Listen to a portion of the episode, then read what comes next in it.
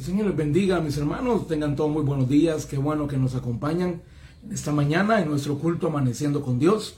Qué bueno que llegamos a la mitad de la semana y podemos decir hasta aquí nos ha ayudado nuestro Dios.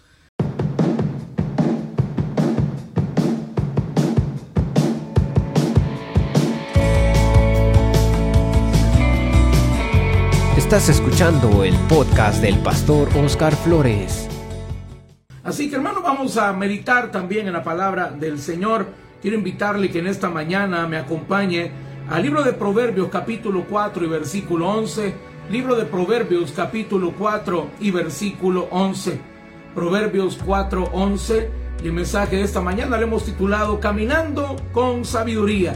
Caminando con sabiduría caminando por ese camino de la sabiduría que nos habla el libro de Proverbios, caminando con sabiduría. Proverbios capítulo 4, versículo 11, cuando lo tenga, lo leemos juntos, acompáñenme en la lectura, y dice la palabra del Señor, lo leemos en el nombre del Padre, del Hijo y del Espíritu Santo. Amén. Dice la palabra de nuestro Dios, por el camino de la sabiduría te he encaminado y por veredas derechas te he hecho andar por el camino de la sabiduría te he encaminado y por veredas derechas te he hecho andar. Vamos a orar. Padre, bendice esta palabra que sea de bendición a tu pueblo.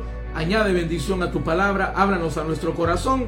Te lo pedimos en el nombre de Cristo Jesús. Amén y amén. Hermano, la palabra del Señor nos habla que hay un camino de la sabiduría. Y el camino de la sabiduría es el camino de Dios. El camino de la sabiduría es el camino que lleva a la bendición, es el camino que trae protección a nuestra vida, el camino en el cual caminamos bajo la cobertura de nuestro Dios. Pero al hablar la palabra de Dios, hermanos, de un camino de la sabiduría, también tenemos que entender que hay otro camino, y es un camino de la necedad. El camino de la necedad es el camino de la desobediencia, es el camino, hermanos, que va lejos de, de Dios, de su bendición y de su protección.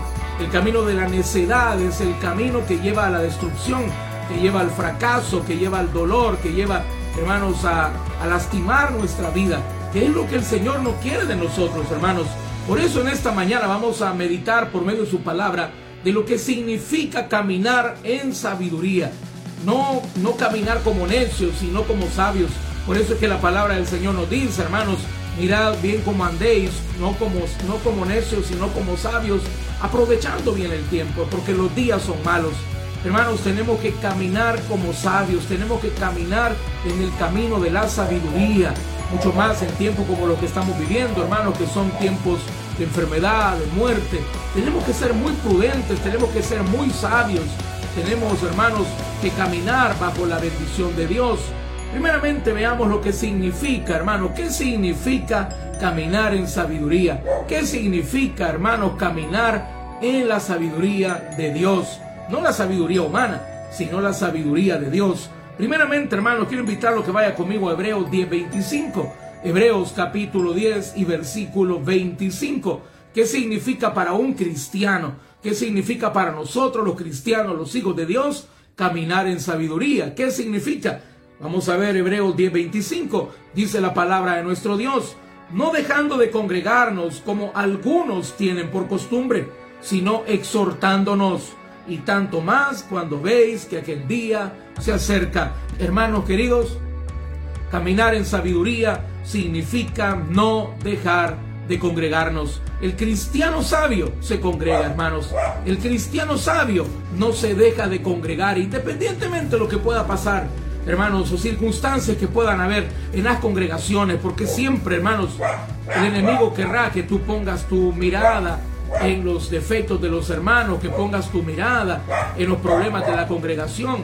Pero tenemos que saber, hermanos, que el camino de la sabiduría es que pase lo que pase, no nos debemos dejar de congregar. Tenemos que poner nuestra mirada en Cristo, no en los hombres. Tenemos que poner nuestra mirada en el Señor y en su galardón y no, hermanos, en las debilidades de los demás. Porque eso es lo que el enemigo quiere de tu vida. Que tú pongas tu mirada, hermano, que desvíes la mirada de Cristo y la pongas en los defectos, en los pecados, en las debilidades de los seres humanos, los cuales, hermanos, jamás en nosotros, los seres humanos, vas a ver perfección. Por eso es de que siempre se dice, hermanos, no hay una iglesia perfecta, no hay una congregación perfecta. El único perfecto es Cristo Jesús. Caminar en sabiduría es reconocer esa verdad. Caminar en sabiduría es reconocer, hermanos, esa verdad bíblica y espiritual. El único perfecto y en quien tenemos que poner nuestra mirada es nuestro Dios. Si yo bajo la mirada, si yo pongo la mirada, mi esperanza en los hombres, en los hermanos, en los líderes, en los pastores, tarde o temprano me voy a decepcionar. Porque hermanos, siempre voy a ver defectos en ellos, siempre voy a ver, hermanos, pecados en la vida de mi, de mi hermano, de mis prójimos. Por eso yo tengo que saber que caminar en sabiduría es caminar poniendo la mirada en Cristo y en su galardón. Cuando yo permanezco en Él hay bendiciones. Por eso dice la palabra, no dejando de congregarnos, como algunos tienen la costumbre. ¿La costumbre de cuál? De poner su mirada en los seres humanos, terminar decepcionados y apartarse, buscar otra congregación, volverse a decepcionar, dejarse enfriar, alejarse de Dios, volver nuevamente y sigue ese ciclo interminable, hermanos, que muchos cristianos viven.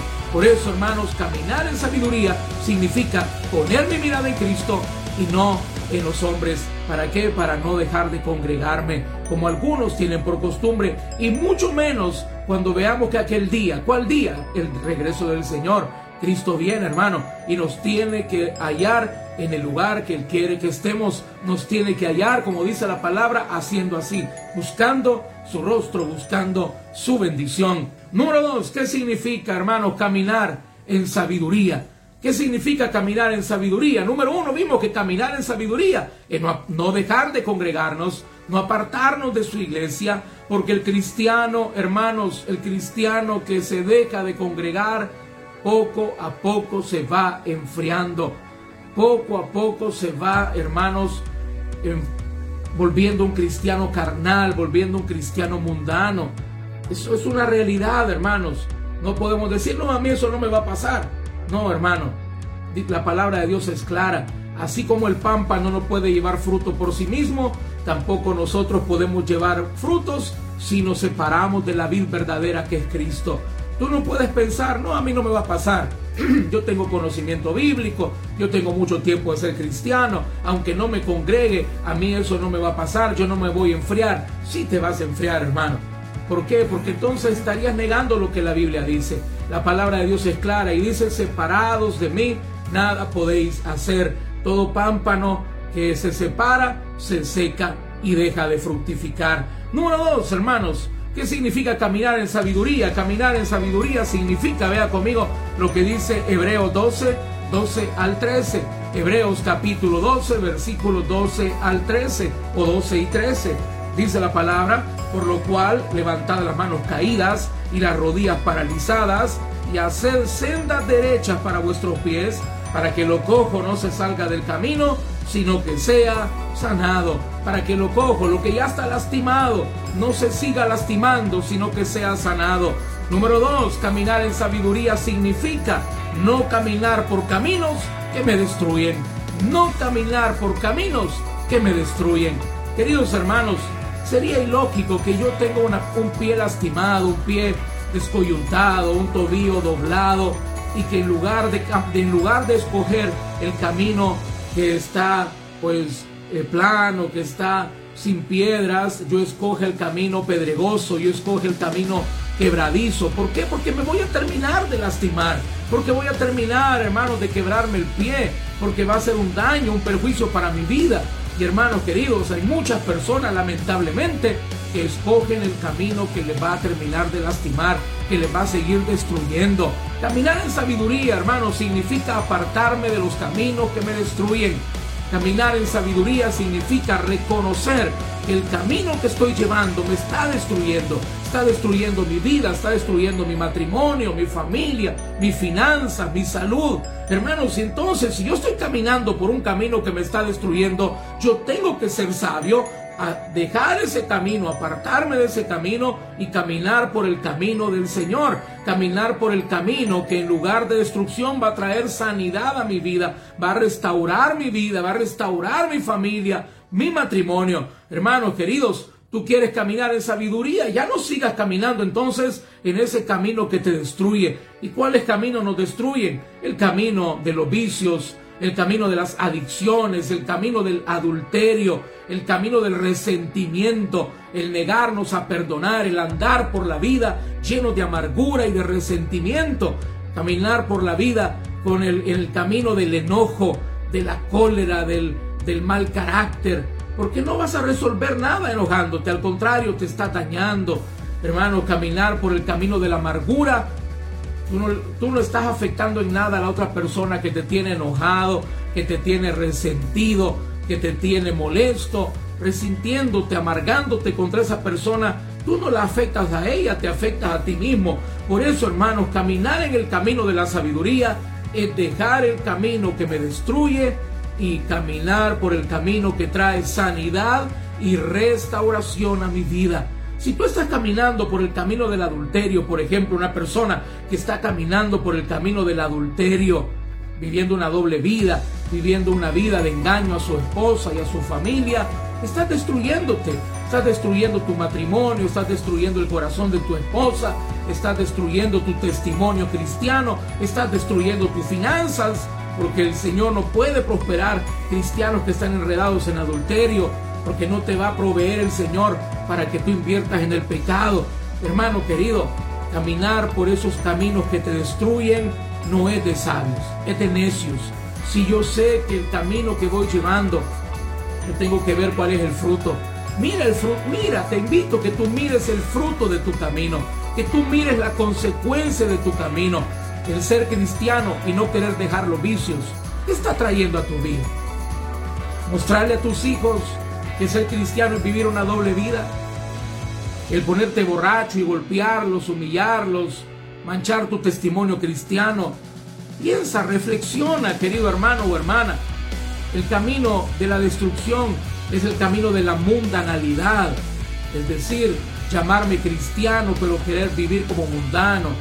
Los fines de semana, en las discotecas, en los bares, en las fiestas, viviendo una vida mundana, hermanos, y teniendo un cristianismo solamente de fachada, de apariencia, solamente un disfraz de cristiano que me pongo el día domingo. Ese estilo de vida es el camino que destruye. Está destruyendo, hermanos, el testimonio tuyo, está destruyendo también el corazón de tus hijos que dicen, bueno, para ser como mi papá, mejor, mejor yo no voy a la iglesia, para ser como mis papás, yo mejor me quedo como soy. Hermanos queridos, caminar en el camino de la sabiduría es apartarme de aquellos caminos que me destruyen, que destruyen mi vida, que destruyen mi hogar, que destruyen mi matrimonio, que destruyen mis finanzas, que destruyen mi vida cristiana, que están afectando mi espiritualidad porque me están alejando de Dios. Por eso, hermanos, si tú quieres caminar en el camino de la sabiduría, tú tienes que dejar esos caminos que destruyen. Tú tienes que dejar, hermano, decir ya no más a esos caminos que te están destruyendo y que están destruyendo tu familia. Mira los frutos de tu camino, mira las consecuencias de tu camino y date cuenta si vale la pena continuar en ese camino que estás llevando. Igualmente, hermano, vea conmigo, número 3, ¿qué significa caminar en sabiduría? Proverbios capítulo 13 y versículo 20. Libro de Proverbios capítulo 13 y versículo 20. Proverbios 13, 20 dice la palabra de nuestro Dios de la siguiente manera. Dice, el que anda con sabios, sabio será. Mas el que se junta con necios será quebrantado. El que anda con sabios, sabio será. Pero el que se junta con necios será quebrantado. La palabra de Dios nos declara que si yo ando con un necio voy a aprender sabiduría. Pero si yo me junto con necio, no es que voy a aprender sabiduría, sino que voy a ser quebrantado igual que ellos. A pesar que tú puedas ser cristiano, si tú te juntas con necios, serás quebrantado como un necio. Vas a llevar la consecuencia de los necios. ¿Por qué, hermanos? Porque el cristiano sabio se aparta de personas cuya amistad no le conviene. El cristiano sabio se aparta, decide apartarse de personas cuya amistad no te convienen. Te invito que tú puedas reflexionar en las amistades que tú tienes y pregúntate si te conviene tener amistad con ese tipo de personas. Hay personas que no te convienen a tu lado, mi hermano, mi hermana. Yo no te digo que tú las vayas a ignorar, que si son tus compañeros de trabajo, tú no les vas a hablar o les vas a ignorar o les vas a rechazar, y sino de qué manera tú les podrías hablar de Cristo. No, pero se trata de saber, hermano querido, que esas son personas con las cuales tú no tienes que compartir tu mismo camino si te llevan por el camino del mal. Tú no tienes que tenerlas como amistades cercanas que puedan influenciar tu corazón, que puedan influenciar tu vida. Yo te invito a que tú puedas reflexionar. ¿A qué te incitan a qué te invitan esas amistades que tú sabes que no te convienen? ¿A qué te incitan esos amigos y esas amigas? ¿Qué consejos te dan? Solo por ahí comencemos. ¿Qué consejos nos dan esas amistades que sabemos que no nos convienen? ¿Qué consejos nos dan? ¿Qué palabra nos dan? Posiblemente tú tienes personas que tú consideras amigos y son las personas que con sus palabras más te lastiman el corazón, te dan palabras de negativismo, te dan palabras que destruyen tu vida, de palabras de menosprecio, palabras de burla y seguimos de necio con ellos, hermano. Estás en un grupo de amigos donde ellos solamente te dan palabras de burla, de menosprecio, te quebrantan el corazón y quieres seguir en la necedad de seguir con ellos. No, mi hermano, toma la decisión y apártate de esas personas que destruyen. Haz nuevas amistades. Tienes que hacer un nuevo, una nueva red de apoyo para tu vida. Tienes que tener una nueva red de apoyo para tu vida. Sabes, hermano, tener una red de apoyo es muy importante en la vida de toda persona. Yo tengo que estar sostenido en Cristo y tener una red de apoyo también, que en el momento que me puedo sentir que voy a decaer, que me voy a rendir, ellos me van a ayudar, que me van a levantar, que me van a ayudar a seguir adelante, a no apartarme del camino de Dios. Es bueno, hermanos, tener una red de apoyo para tu vida. Es bueno que tus hijos tengan una verdadera red de apoyo. Por eso es bueno que si tú tienes eh, hijos adolescentes, jóvenes, eh, que posiblemente no están yendo a un culto de jóvenes, es bueno que tú les permitas que vayan al culto de jóvenes de la iglesia para que tengan nuevas amistades cristianas, para que tengan ellos una red de apoyo, una red de apoyo que muchas veces van a haber problemas que quizás no te los van a compartir a ti, que se lo guardan, pero que los pueden compartir con sus amigos cristianos y ellos les van a ayudar, les van a aconsejar con consejos buenos de Dios, les van a ayudar a apoyar, los van a aconsejar, los van a sostener en el momento que sientan de caer. Hermanos queridos, tú quieres caminar por el camino de la sabiduría, apártate de las amistades que no te convienen que no te ayudan, que no te suman, sino que te restan. Escuchaba, hermanos, a una, una persona, una psicóloga española que decía, hay dos tipos de personas. Hay personas que son tóxicas y hay personas que son vitamina. Personas tóxicas o personas vitamina.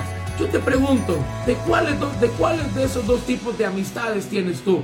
Amistades tóxicas que te destruyen o amistades vitamina que te animan a seguir adelante, que te ayudan a no abandonar el camino del Señor, que te motivan a, a seguir buscando del Señor o tienes amistades que siempre te sirven de tropiezo.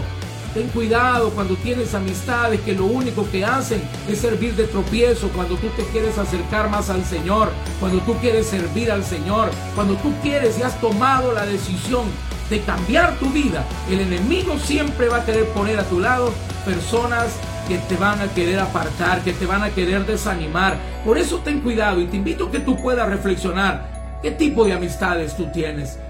El, cristiano sabio, el cristiano que quiere caminar por el camino de la sabiduría, tiene que apartarse de personas cuya amistad no le convienen no te suman, sino que te restan, no te edifican, sino que te destruyen. Y número cuatro, vea conmigo en la palabra de Dios, vamos a Santiago capítulo 5 y versículo 12. Santiago capítulo 5 y versículo 12. Santiago 5:12 nos menciona, hermanos, también de una decisión muy sabia que todos tenemos que aprender a tomar. Caminar en el camino de la sabiduría, hemos dicho esta mañana, significa, número uno, no dejar de congregarnos. Número dos, significa apartarme de los caminos que me destruyen. Número tres, significa dejar amistades que no me convienen. Y número cuatro, En esta mañana podemos incluir muchísimas más, como por supuesto cultivar mi relación con Dios, cultivar mi devocional personal con el Señor, buscar la manera de avivar el fuego de mi corazón para buscar del Señor. Son muchas, muchos más consejos, hermanos, en el ámbito espiritual, pero en el ámbito material, hermanos, dice la palabra del Señor, Santiago capítulo 5 y versículo 12, dice de la siguiente manera, pero sobre todo, hermanos míos, no juréis ni por el cielo, ni por la tierra, ni por ningún otro juramento, sino que vuestro sí sea sí y vuestro no sea no, para que no caigáis en condenación. Hermanos queridos, caminar en el camino de la sabiduría significa aprender a decir no. Aprendamos a decir que no. Hermanos, ¿cuántas cosas en nuestra vida nos hubiéramos evitado si aprendiéramos a decir que no cuando tenemos que decirlo? Lamentablemente, hermanos, es que muchas veces cuando hemos tenido que decir no, hemos dicho un sí por compromiso, por pena, por no quedarle mal a la persona. Pero por ese sí, cuando tuviste que haber dicho no, afectaste tu familia, te enredaste en una deuda que no, que no debías haber tomado, le serviste de fiador a alguien que te quedó mal y va a afectar tus ingresos familiares, van a afectar la economía de tu familia. Te enredaste con una persona posiblemente que hoy está trayendo grandes problemas a tu vida. Hermanos, es de sabios aprender a decirlo. Sin pena. Aprender a decir que no, hermanos, sin temor.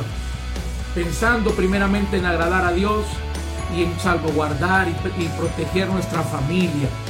Tenemos nosotros, hermanos, que nuestro no sea no y nuestro sí sea sí, pero para agradar al Señor. Es de sabios, hermanos, es de sabios aprender a decir no, pero un no firme, un no, hermanos, sabiendo, queridos hermanos, que la última decisión la tenemos que tomar primeramente pensando en agradar a Dios. ¿Le agrada al Señor? ¿Es de bendición para mi vida? Y por eso, Primera de Corintios 10, 23, hermanos, dice la palabra del Señor, todo me es lícito, pero no todo conviene. Todo me es lícito, pero no todo edifica. Hermanos, piensa, antes de dar ese sí, antes de comprometerte con algo, antes, hermanos, de decir que sí a una propuesta que te están haciendo, te pregúntate, ¿me conviene? ¿Me edifica? Dos preguntas muy importantes que tú tienes que hacer antes de dar un sí en algo que te están proponiendo, en una deuda, en una, una propuesta de un negocio, en algo que alguien te está proponiendo, pregúntate, ¿te conviene? Si puede ser que te guste, puede ser que sea atractivo, puede ser que sea algo muy llamativo, pero ¿te convendrá para tu vida cristiana, para tu matrimonio? ¿Te, te convendrá en tu familia? ¿Será algo conveniente? ¿Te conviene? eso que te están proponiendo será algo bueno para tu vida o será que será algo que después será tropiezo para ti, te va a causar problemas en tu vida en el futuro. Y número dos, te edifica. Es algo edificante para ti, es algo que te va a sumar, es algo que te va a traer bendición después o es algo que te va a destruir. Si tú sabes que es algo que te va a destruir, ni por compromiso ni por pena, digas que sí. Oye bien, hermano, si tú sabes que lo que vas a hacer va a ser algo que te va a enredar, te va a traer dolor, te puede traer destrucción a tu vida después, te vas a enredar en algo que no te conviene, ni por pena ni por compromiso, digas que sí. Atrévete a decir que no. Atrévete a decir que no. Muchas veces, hermanos, neciamente nos llenamos de cargas que después, hermanos, se vuelven fatigosas para nuestra vida. Nos comprometemos, hermanos, aún hacen compromisos cristianos. Nos comprometemos aún en ministerios. Hermanos, tener uno, dos, tres, cuatro ministerios que después no alcanzamos a salir con todos y se nos vuelven una carga. Hermano, lo que tú hagas para el Señor tiene que ser para motivo de gozo, de bendición para tu vida y no de carga. No tiene que ser una carga para tu vida, tiene que ser una alegría. Por eso es que la palabra del Señor es bien clara, hermanos, y dice, Lazo le es al hombre, dice el libro de Proverbios, lazo le es al hombre hacer voto de consagración y después de ello reflexionar. No, mi hermano, si tú te vas a comprometer en algo para las cosas de Dios, primeramente reflexiona, primeramente piensa, primeramente habla con Dios, pídele la guía al Señor.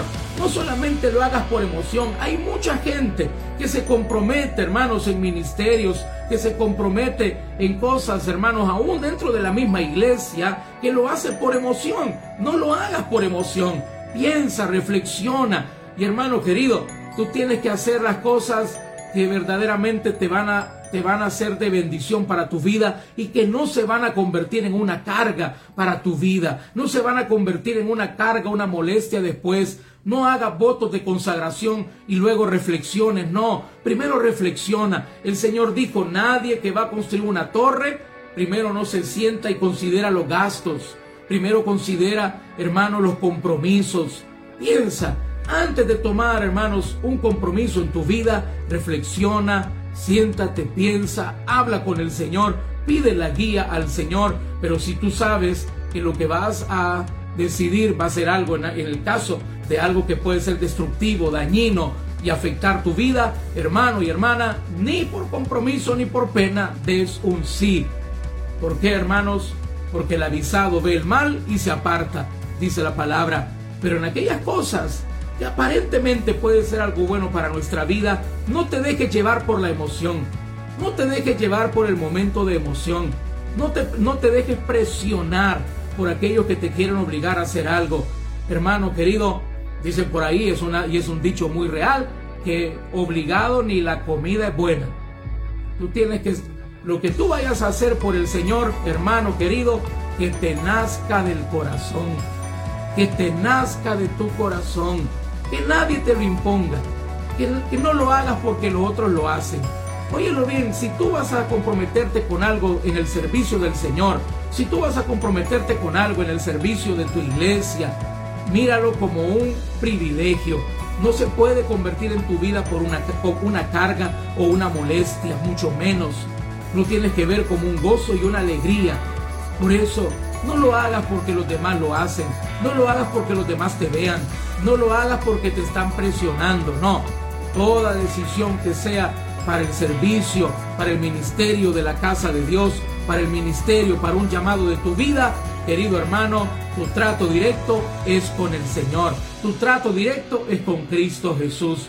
Tú tienes que saber, hermano querido, que los compromisos con Dios tienen que ser directamente con Él. No presionados por nadie, sino que te nazcan directamente de tu corazón, directamente entre Dios y tú. Porque el llamado, hermanos, es personal para aquello que Dios quiere que tú hagas. Así que, hermanos, seamos sabios. Seamos sabios en decir que no. Que no aquello que nos destruye.